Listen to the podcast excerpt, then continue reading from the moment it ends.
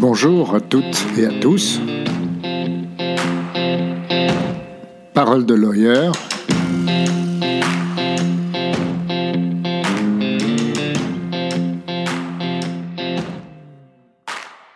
Bonjour, c'est Pierre Savant-Schreiber. Je suis heureux de vous retrouver pour ce nouvel épisode du podcast Parole de lawyer. N'oubliez pas de vous abonner si vous voulez recevoir euh, régulièrement les nouvelles du podcast et les nouvelles parutions, de le partager s'il vous plaît et de le noter, de préférence avec 5 étoiles, s'il vous plaît vraiment beaucoup. Euh, aujourd'hui, nous allons parler de clients, les clients de l'avocat.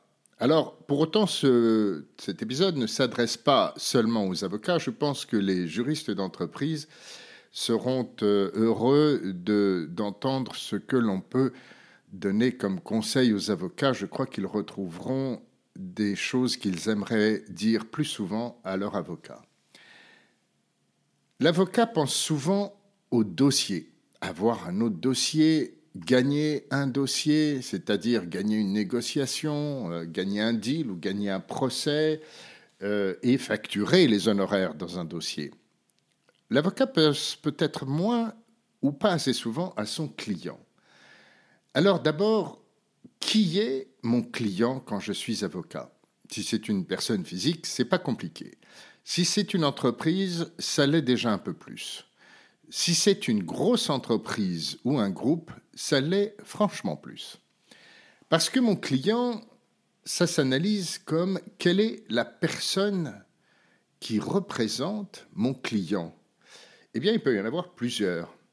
Alors, la première, c'est, je vais vous le dire dans un instant, mais d'abord, je vais vous raconter une anecdote. Je travaillais pour un grand groupe américain et j'avais été présenté par un avocat euh, allemand, car ce grand groupe avait besoin d'un avocat en France. Et c'était un bon client, et donc euh, je, faisais l'effort d'aller les voir, de, garder un lien fort avec eux. Et un jour, tandis que je me rends chez eux pour euh, les rencontrer, j'allais rencontrer le président du groupe. Je demande au directeur juridique qui m'accompagnait pour aller voir le président des nouvelles de cet avocat allemand qui m'avait recommandé. Et il me répond en anglais euh, Oh, écoute, je pense qu'il va très bien, mais aussi longtemps que je vivrai, il ne représentera plus la société dans laquelle je travaille. Et moi, très choqué, interpellé, je lui dis Ah bon, mais pourquoi? Et il me dit Parce qu'il a proposé une opération à mon patron sans m'en parler. Et il me dit Tu vois, Pierre, si un jour tu te poses la question de savoir qui est ton client, pose-toi la question différemment. Qui paye le chèque de mes honoraires? Et là, tu auras la réponse. Donc vous aussi, vous avez cette première réponse. C'est celui qui paye vos honoraires. Ça a l'air bête comme ça, mais c'est très important parce que celui qui paye vos honoraires, ça peut être le patron de la boîte quand c'est une petite entreprise, mais si c'est une plus grande entreprise, ça va être quelqu'un. Mais qui? Est-ce que c'est le patron de la direction juridique? Est-ce que c'est le patron de la direction fiscale, si vous êtes fiscaliste ou propriété intellectuelle, si vous êtes dans ce domaine euh, C'est sur quel budget que vont être payés vos honoraires? C'est très important parce qu'il faut que vous vous mettiez à la place de cette personne. Lorsqu'elle va payer vos honoraires, c'est ça en moins qu'elle aura sur son budget. Et si c'est un honoraire important et que ça cadre mal avec son budget ou avec les anticipations de besoins budgétaires qu'elle avait faites, cette personne va avoir un problème. Et si cette personne a un problème, vous avez un problème. Parce que la façon dont elle va essayer de se sortir de ce problème, la plus naturelle, la plus immédiate, c'est vous demander de réduire vos honoraires, voire de ne pas vous les payer. Donc vous voyez bien que c'est votre problème. Alors, pour aider cette personne, euh, ça peut être de plusieurs façons. D'abord, ça peut être d'en parler avec elle pour lui permettre de justifier auprès de sa hiérarchie une rallonge budgétaire. Parce que si vous avez euh, gagné un procès euh, qui a rapporté beaucoup d'argent à la société, ou si vous avez euh, travaillé sur un, projet qui n'était pas prévu au départ lorsqu'elle a fait son budget, l'aider à justifier le dépassement budgétaire peut être une bonne chose. Et puis parce que parfois, le travail que vous avez fait euh, est essentiellement au profit d'une euh, business unit, d'un département, d'une autre direction que la sienne. Et donc, payer vos honoraires pour quelque chose qui va profiter à d'autres, ça peut lui poser un problème. Comment on résout ça Une fois encore, en lui proposant de l'aider euh, si vous pouvez le faire? Donc, qui est mon client? Premièrement, celui qui paye mes honoraires. Deuxièmement, celui qui m'a confié le dossier, qui n'est pas forcément la même personne. Et qui est la personne qui me confie le dossier? C'est la personne qui passe le coup de fil. Comme vous le savez, who gets the call est une notion très importante. C'est comme ça, jeunes avocats, que vous ferez une carrière, c'est en arrivant à recevoir ce coup de fil qui est tiens, on voudrait savoir si vous pourriez nous aider parce qu'on a tel genre de problématique. Voilà, la personne qui est au bout du fil quand vous avez cette conversation téléphonique, c'est aussi votre client. C'est la personne qui vous appelle.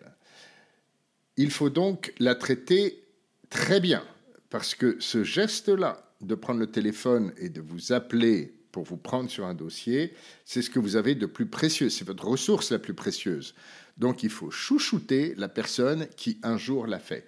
Qu'elle l'ait fait de sa propre initiative, parce qu'on lui a demandé de faire, euh, par défaut, parce que son avocat ou ses avocats habituels étaient indisponibles ou avaient un conflit d'intérêt, peu importe, il faut chouchouter cette personne. Troisième personne que l'on peut considérer comme votre client, mon client, c'est l'interlocuteur principal du cabinet. Qu'est-ce que ça veut dire ça? Eh bien, ça veut dire que dans des grandes entreprises ou dans des groupes, parfois la relation entre l'entreprise et les cabinets d'avocats est confiée à une personne. Euh, ça peut être le directeur juridique, c'est parfois d'autres directions, peu importe. En tout cas, il y a quelqu'un qui, dans l'entreprise, est chargé de superviser la relation avec les avocats. Et cette personne-là, qui peut être quelqu'un de différent de la personne qui vous a confié le dossier et de différent de la personne qui va payer vos honoraires in fine, cette personne-là aussi est votre client et donc cette personne-là aussi, il faut la chouchouter. Ça veut dire qu'il faut tous les ménager et ménager leur susceptibilité. Non seulement on ne passe pas derrière leur dos, mais en plus, il faut les tenir informés de ce qu'on fait pas tout le monde de la même façon. Celui qui vous a confié le dossier, évidemment, c'est celui que vous allez tenir informé le plus. Je vais y revenir tout à l'heure. Mais même les autres, celui qui paye les honoraires et celui qui est l'interlocuteur principal du cabinet, un petit mot de temps en temps pour dire, comme vous le savez, euh, nous travaillons pour votre société dans tel dossier. Euh, vous, euh, comme vous le savez sans doute, nous en sommes à telle phase, etc. Faites-le. Attention, ne le faites pas sans que la personne qui vous a confié le dossier soit au courant. Parce que si vous rencontrez une difficulté dans un dossier et que vous écrivez à celui qui paye vos honoraires ou à celui ou celle qui est interlocuteur principal du cabinet en disant, comme vous le savez, notre adversaire a changé d'avocat et par conséquent, on prend trois mois de plus dans la vue, dans le calendrier du procès, sans prévenir la personne qui vous a confié le dossier, ça peut la mettre, elle, en difficulté, parce que si elle n'a pas encore prévenu les personnes avec lesquelles elle travaille, dont là où les personnes à qui vous avez envoyé cet email, qu'il y avait un retard de trois mois, elle peut recevoir un coup de fil du genre Dis donc, qu'est-ce que c'est que cette histoire? On prend trois mois dans la vue dans ce dossier? Merde J'en avais pas encore parlé. Et donc, vous mettez en difficulté celui ou celle qui vous a confié le dossier, et là, c'est vous qui allez avoir un problème, je peux vous l'assurer. Donc, soyez très attentif aux susceptibilités dans une entreprise, les rapports hiérarchiques bien entendu, mais les rapports entre les divisions, entre les directions, entre les filiales, entre les services juridiques, sont des rapports sensibles. Et donc, il ne faut pas que vous soyez comme un chien dans un jeu de quilles. Commencez toujours par parler à la personne avec laquelle vous êtes en contact le plus fréquemment, votre interlocuteur privilégié, celui qui vous a confié le dossier, en disant euh, ça vous embête si j'envoie un email à telle et telle personne pour leur dire où on en est, et si vous dites non, vous occupez pas de ça, je m'en occupe, très bien, vous laissez faire. Donc première question, qui est mon client? Je crois qu'on a fait le tour de cette question, mais évidemment le diable est dans les détails. Parfois c'est encore un peu plus compliqué que ça.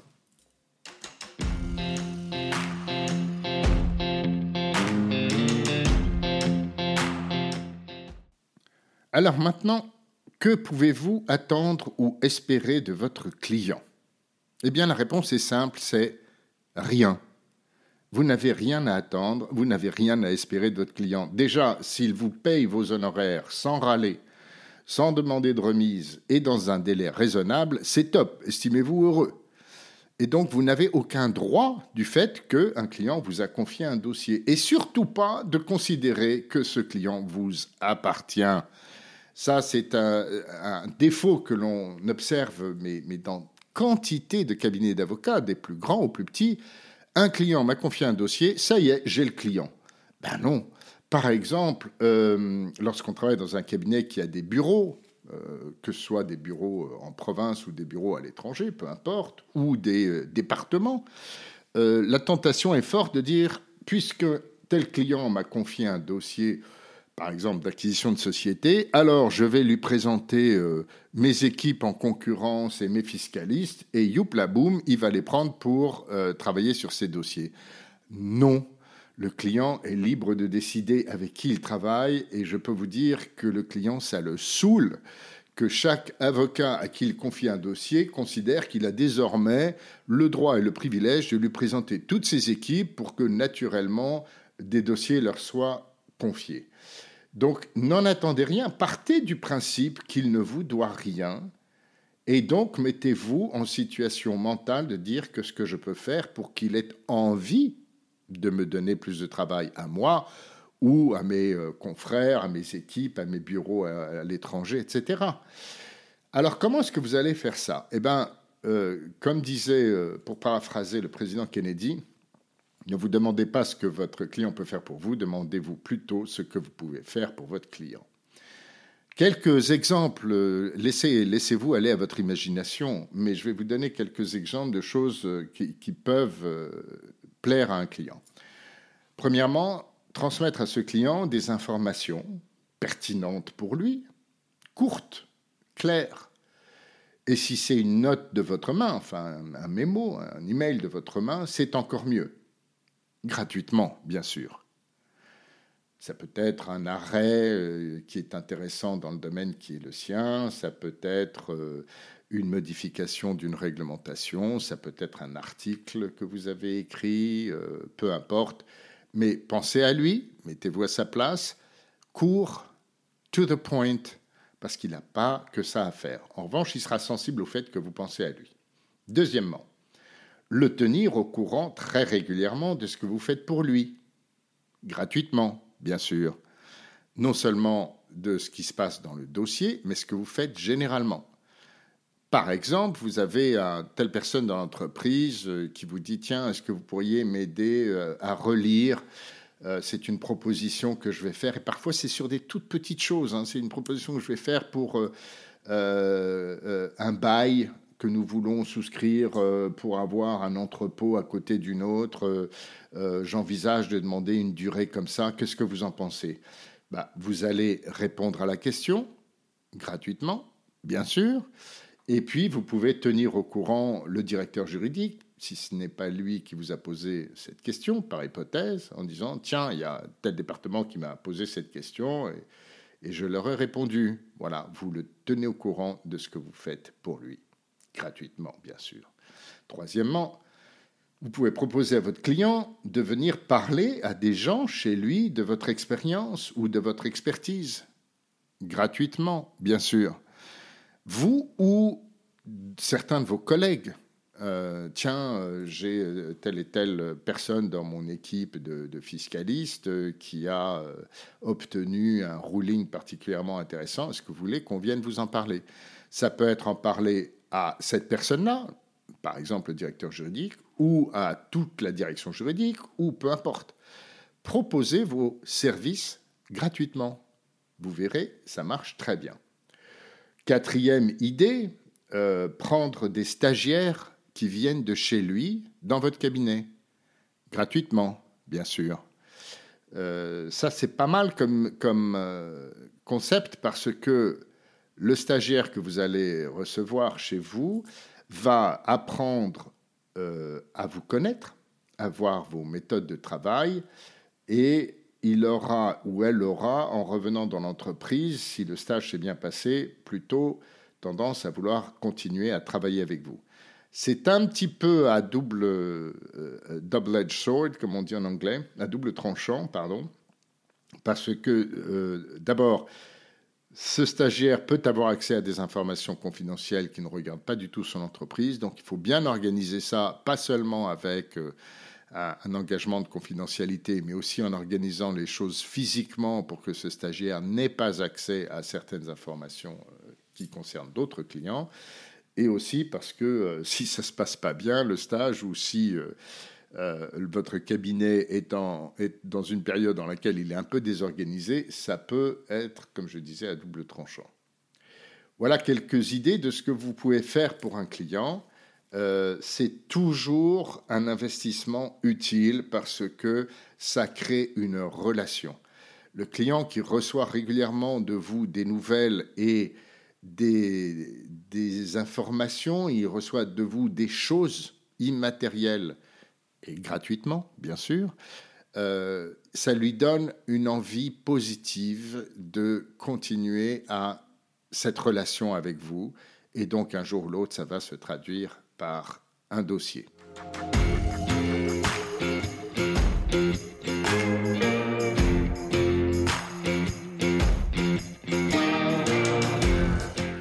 Je voudrais maintenant partager avec vous euh, une des règles que mon premier patron, c'était à New York en 1980, eh oui, chez Donovan Leisure, euh, une des premières règles qu'il m'a apprises.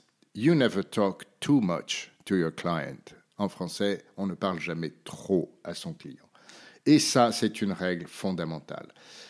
Parler à son client, c'est maintenir le lien dont je parlais un instant recevoir un dossier, le bosser comme un malade et gagner le procès si c'est un contentieux au bout de deux ans que ça dure ne vaut pas grand-chose si le client n'a rien suivi des évolutions du dossier. Et vous risquez, à votre grand étonnement, d'avoir des difficultés pour le règlement de vos honoraires alors que vous avez bossé comme un malade et que vous avez gagné le dossier. Et vous ne comprendrez pas. Et pourtant, du point de vue du client, s'il n'a entendu parler de rien ou de pas grand-chose pendant toute la vie du dossier et qu'au bout du compte, vous arrivez triomphalement en disant voilà, on a gagné, merci de me verser la somme de temps, la, réponse naturelle du client, ça va être bah oui, vous avez gagné parce qu'il était très bon notre dossier. Donc ah, évidemment que vous avez gagné. Parce qu'il ne se rendra absolument pas compte de tout ce que vous avez fait, des difficultés que vous avez rencontrées, des idées que vous avez eues, des innovations, euh, etc. De la même façon, un dossier au bout duquel euh, le procès est perdu, par exemple, ou euh, une négociation euh, tombe à l'eau et n'aboutit pas à un accord, ça vaut quand même beaucoup et vous aurez quand même beaucoup plus de facilité à vous faire payer vos honoraires si le client a suivi le dossier et compris que l'issue décevante pour lui ne doit rien à vos compétences, mais justement au contenu du dossier. Donc, parlez à votre client. Et puis, j'allais dire, parlez-lui, même si vous n'avez pas grand-chose à lui dire. Alors, ne prenez pas au pied de la lettre. Euh, déranger un client en disant bonjour, je vais juste savoir comment vous alliez, euh, ça fait un peu bizarre. Hein. donc, euh, ça, faut peut-être pas le faire. Mais prendre le prétexte de quelque chose, tiens, on organise un cocktail pour telle chose, ou est-ce que ça vous intéresserait de participer à une table ronde de ceci, ou même dans des cabinets un peu importants, mais ils n'ont pas besoin d'être très importants, demander à un client de venir parler à ses troupes, par exemple de ce que fait l'entreprise, ou de ses attentes en tant que consommateur de droit. Le client se sent considéré, se sent honoré, il accepte ou il n'accepte pas, il n'a peut-être pas euh, que ça à faire, mais en tout cas, je crois qu'il sera sensible au fait que vous vouliez l'associer à des choses. Et en tout cas, quel que soit le prétexte, parce que ça, c'est un exemple que je viens de trouver comme ça, mais si vous avez quelque chose qui peut être intéressant à dire au client, prenez votre téléphone et appelez le client. Surtout, évitez dans ces cas-là les emails. On a beaucoup tendance à communiquer par email les emails, et j'y reviendrai dans un autre épisode un jour, euh, c'est très utile et c'est très dangereux parce que l'email ne traduit pas du tout la nuance. Donc, il vaut bien mieux prendre son téléphone et appeler son client pour lui dire ceci ou cela, lui proposer ceci ou cela. Ça veut dire quoi? Ça veut dire que vous allez rester présent dans son esprit. Et donc, le jour où il faut attribuer un dossier, vous serez proche de son esprit. Vous n'imaginez pas à quel point l'attribution d'un dossier par un client à un cabinet peut avoir un rapport avec la proximité de cet avocat pour cette entreprise ou pour ce client. Dit en d'autres termes un peu vulgaires, euh, c'est souvent le dernier qui a parlé qui chope le dossier. Euh, c'est exagéré évidemment puisque le client va prendre en compte d'autres choses, l'expérience, l'expertise, blablabla. Mais quand même, euh, moi ça m'est arrivé vraiment plusieurs fois, je dirais pas un très grand nombre de fois, mais plusieurs fois, et ça suffit pour que ça vaille la peine, qu'un client me dise Ah bah tiens, puisque vous êtes là, paf. je vais vous donner un exemple.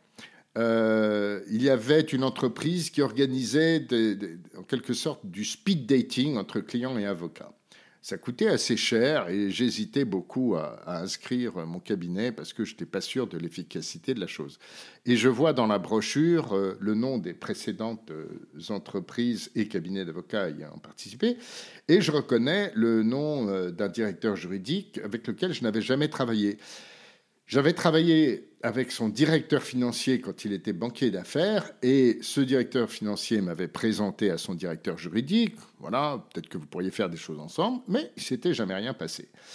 Et donc là, je prends prétexte de, de, cette brochure pour appeler le directeur juridique en question et lui dire voilà, bonjour, je vous appelle parce que j'ai vu votre nom sur cette brochure et euh, je voulais savoir ce que vous en avez pensé, parce qu'avant de dépenser euh, cette somme-là, euh, je voulais savoir si, de votre point de vue d'entreprise, de, ce genre de speed dating est intéressant. Nous en avons parlé pendant à peu près cinq minutes, et il a ajouté Ah ben tiens, puisque vous m'appelez, est-ce que vous pourriez m'aider sur tel truc? Et c'est devenu un client qui est resté client fidèle pendant six ou sept ans. Donc, je ne saurais jamais si, en l'absence de ce coup de fil, il aurait pensé à moi ou pas, mais je préfère penser que je tombais bien. Voilà. Donc, n'oubliez pas cette règle. You never talk too much to your client.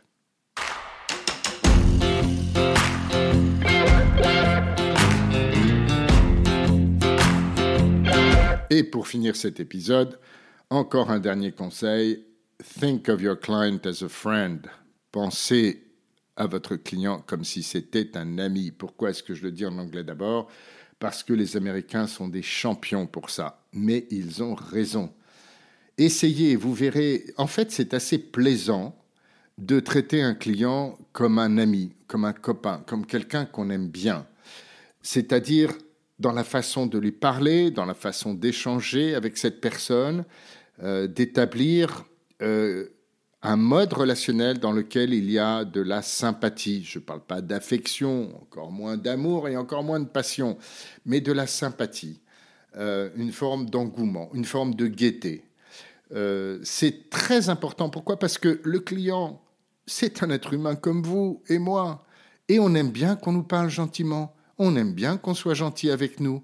Et naturellement, comme des animaux que nous sommes, nous rendons à celui qui nous apporte du bien-être et nous lui rendons du bien-être, c'est-à-dire un mode de communication qui est également agréable et ça engendre l'envie de poursuivre une relation car elle produit des sentiments agréables. Et quand on a envie de poursuivre une relation, eh bien, lorsqu'elle est sur une base professionnelle, ce qui est le cas ici, une bonne façon de le faire, c'est de travailler ensemble. Et donc, pour le client, de vous confier un dossier.